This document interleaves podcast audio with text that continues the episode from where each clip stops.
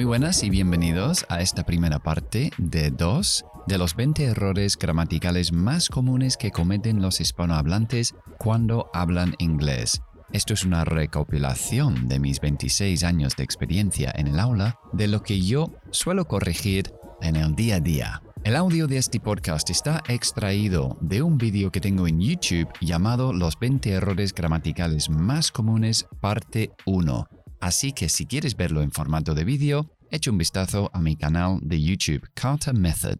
Así que sin demorar más, comenzamos con el primero. Dos formas de usar el presente simple erróneos son los siguientes. No usamos el presente simple para cosas que están pasando en este momento. Ahora mismo yo puedo decir estoy hablando, I am speaking. Eso es un presente continuo.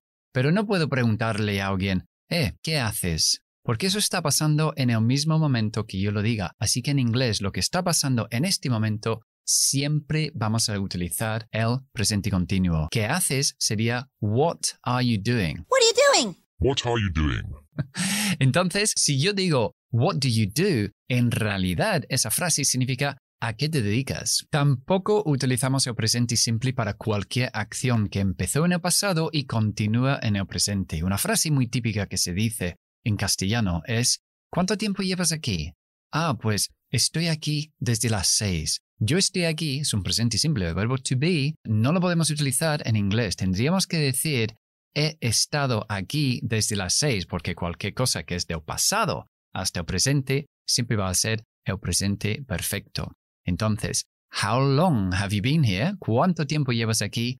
I have been here since six o'clock, for example. No, I am here since six o'clock. El número dos, no utilizar el verbo auxiliar will después de las cláusulas de tiempo, como por ejemplo when o as soon as o after. Por ejemplo, cuando decimos cuando vaya a la tienda, compraré una revista. Pues muchas personas dicen when I will go to the shop. Cuando vaya a la tienda en castellano es un subjuntivo, pero en inglés decimos when I go con el presente simple y el futuro vienen en la segunda parte de la frase, en la segunda cláusula. When I go to the shop, I will buy a magazine. Y no ponemos will con when. Tampoco debes utilizar will para tus planes personales del futuro. Cuando tienes una idea de algo que vas a hacer, sobre todo con otras personas, utilizamos el presente continuo. Mañana voy a cenar con Pedro. Pues en inglés decimos mañana estoy cenando con Pedro. Eso es un plan que yo tengo hecho y él lo sabe también. Tomorrow I'm having dinner with Peter. Peter. Vamos a meter un poco de fonética ya que estamos aquí. Peter, si quieres sonar muy inglés, tienes que dominar tres consonantes oclusivas, se llaman, porque son consonantes que explotan mucho en inglés. Y eso es la P, la T y la K. Entonces, cuando yo digo Pedro en inglés, que es Peter, tanto la P como la T son sordas. Es decir, yo no activo la voz cuando digo esos sonidos, solo activo la voz cuando digo las partes vocálicas de la palabra. Entonces, aquí diría p, no vibra, y vibra, t, no vibra, a, vibra, p, y t, a. Si quieres tener un acento mucho más nativo, tienes que intentar a desactivar la voz en esas consonantes oclusivas.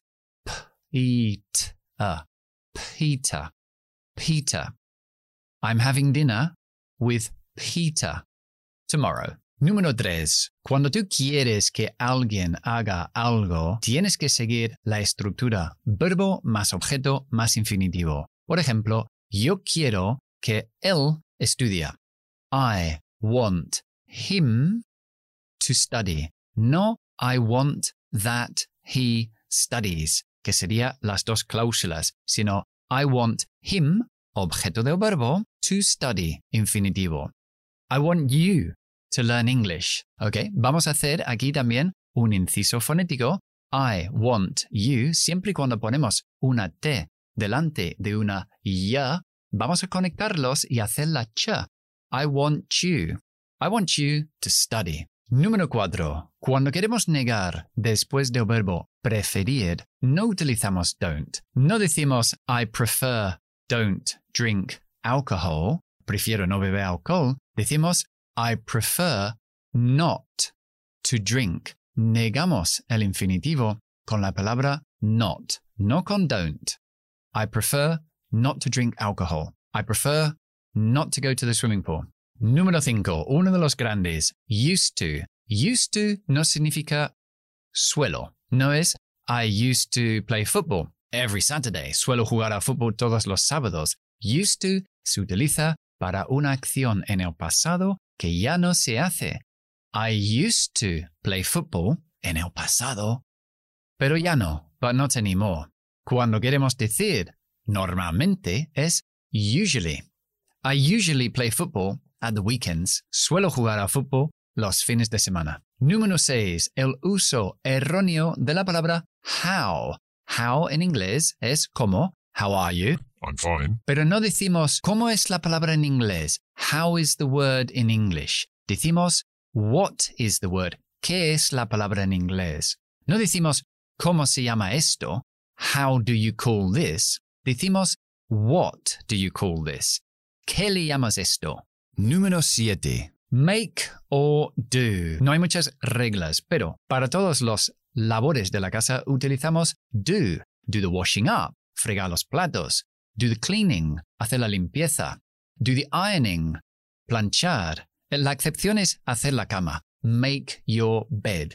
También utilizamos do cuando vas a hacer un favor a una persona. Do somebody a favor. O incluso cualquier cosa que haces con un bolígrafo o labores de oficina, siempre con do también. So, do your homework. Haz tus deberes. I have to do a report. Tengo que hacer un informe, algo de oficina con bolígrafo o con un teclado. Make es más para crear o producir, como make a cake, hacer una tarta, o make a mistake. Número 8. El uso erróneo del verbo to have. So to have es tener. Pero nosotros no utilizamos tener para decir tengo calor. Decimos estoy con el verbo to be. I'm hot. O tengo hambre. No decimos I have hungry. Decimos I'm hungry. Algo así. I'm. Porque siempre cuando hay una M en una frase tienes que cerrar la boca. I'm. I'm hungry. No decimos tengo miedo. Decimos I'm scared o I'm